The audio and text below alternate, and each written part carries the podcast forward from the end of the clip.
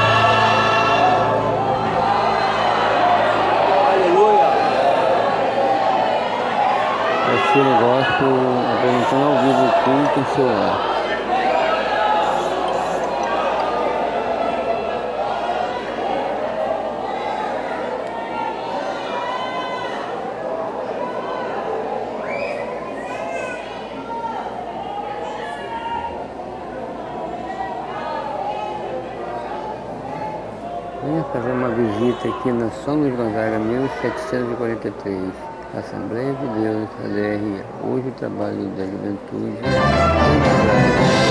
incorporal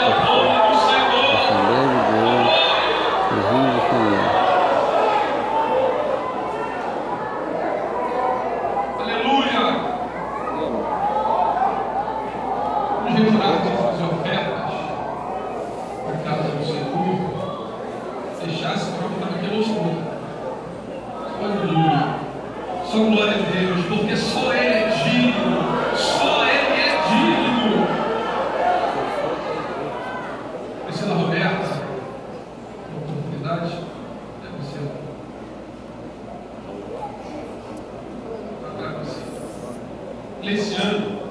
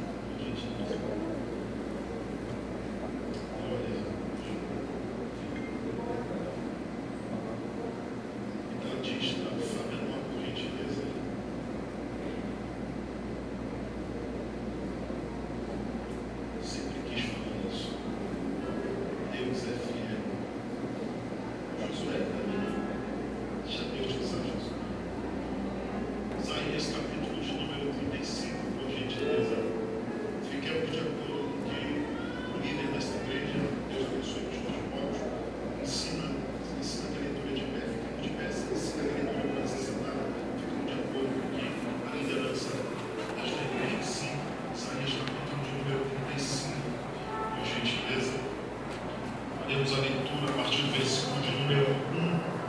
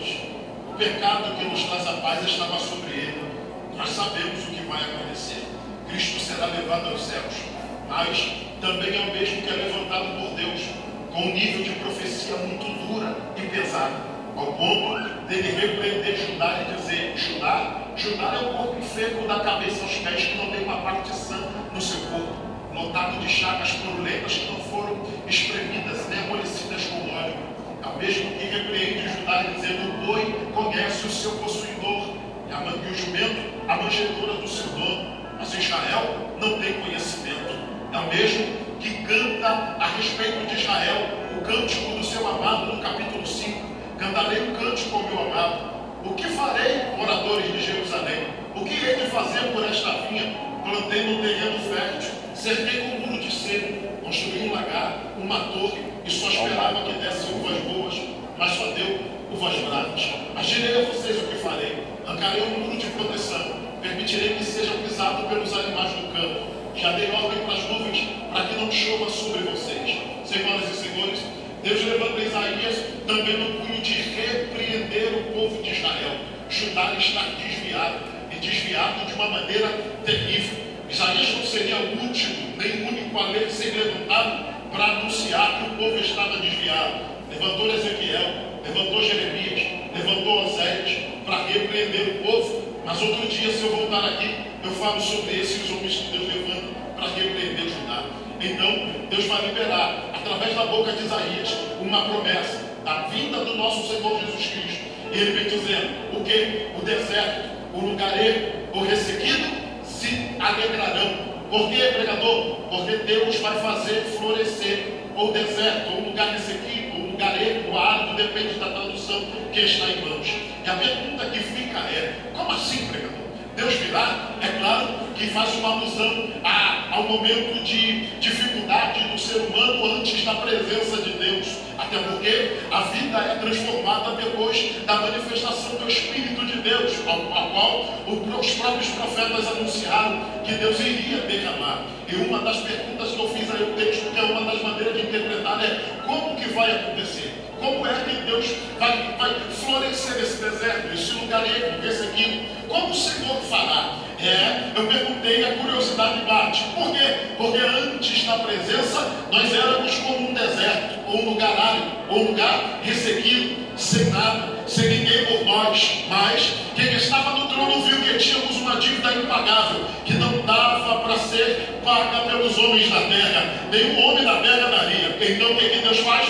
Eu vou pagar essa dívida. Como o Senhor vai pagar? Eu vou dar uma oferta para os homens da terra. Qual? O meu único filho. Para que todo aquele que nele crê não pereça, mas tenha a vida eterna. Pregador, como é que essa dívida vai ser paga? Ele vai ao Calvário, sabendo propósito do Pai, o projeto da salvação. Lembra? Eu já vou entrar lá. Ele virá, eu vos trará salvação. Pregador, ele entrega o Espírito, entrega o Espírito. Ninguém tira a minha vida, eu a dou por mim mesmo. Pai, recebe o meu Espírito. Tetelestai, está consumado. Mas pregador, aonde me diz que a dívida foi paga? Paulo escreve aos Colossenses, capítulo de número 2. E o que ele diz?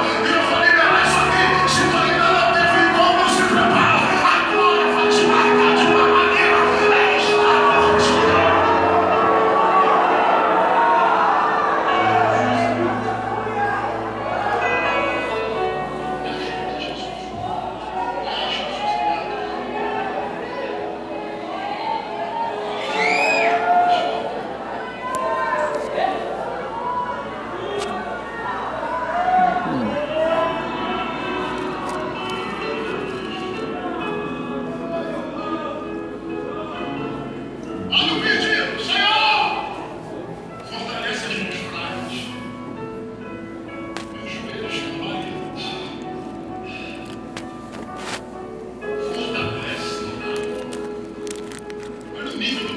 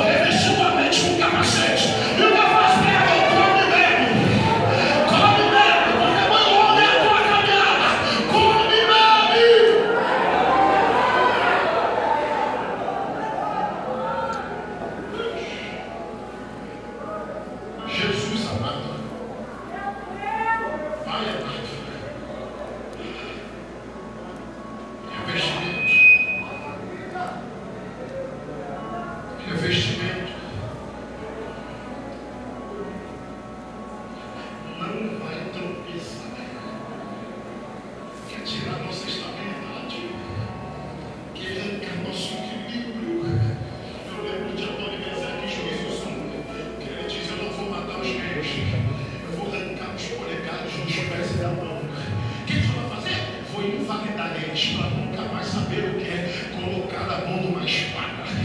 Porque sempre vou negar, vai andar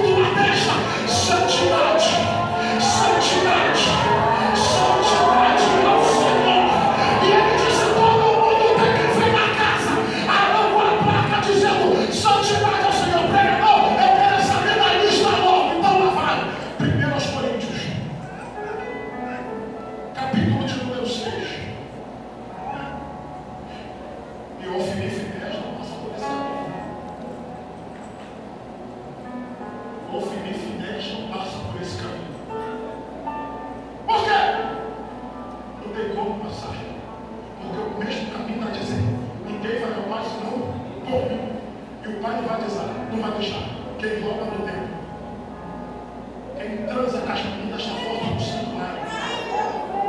Quem profana as ofertas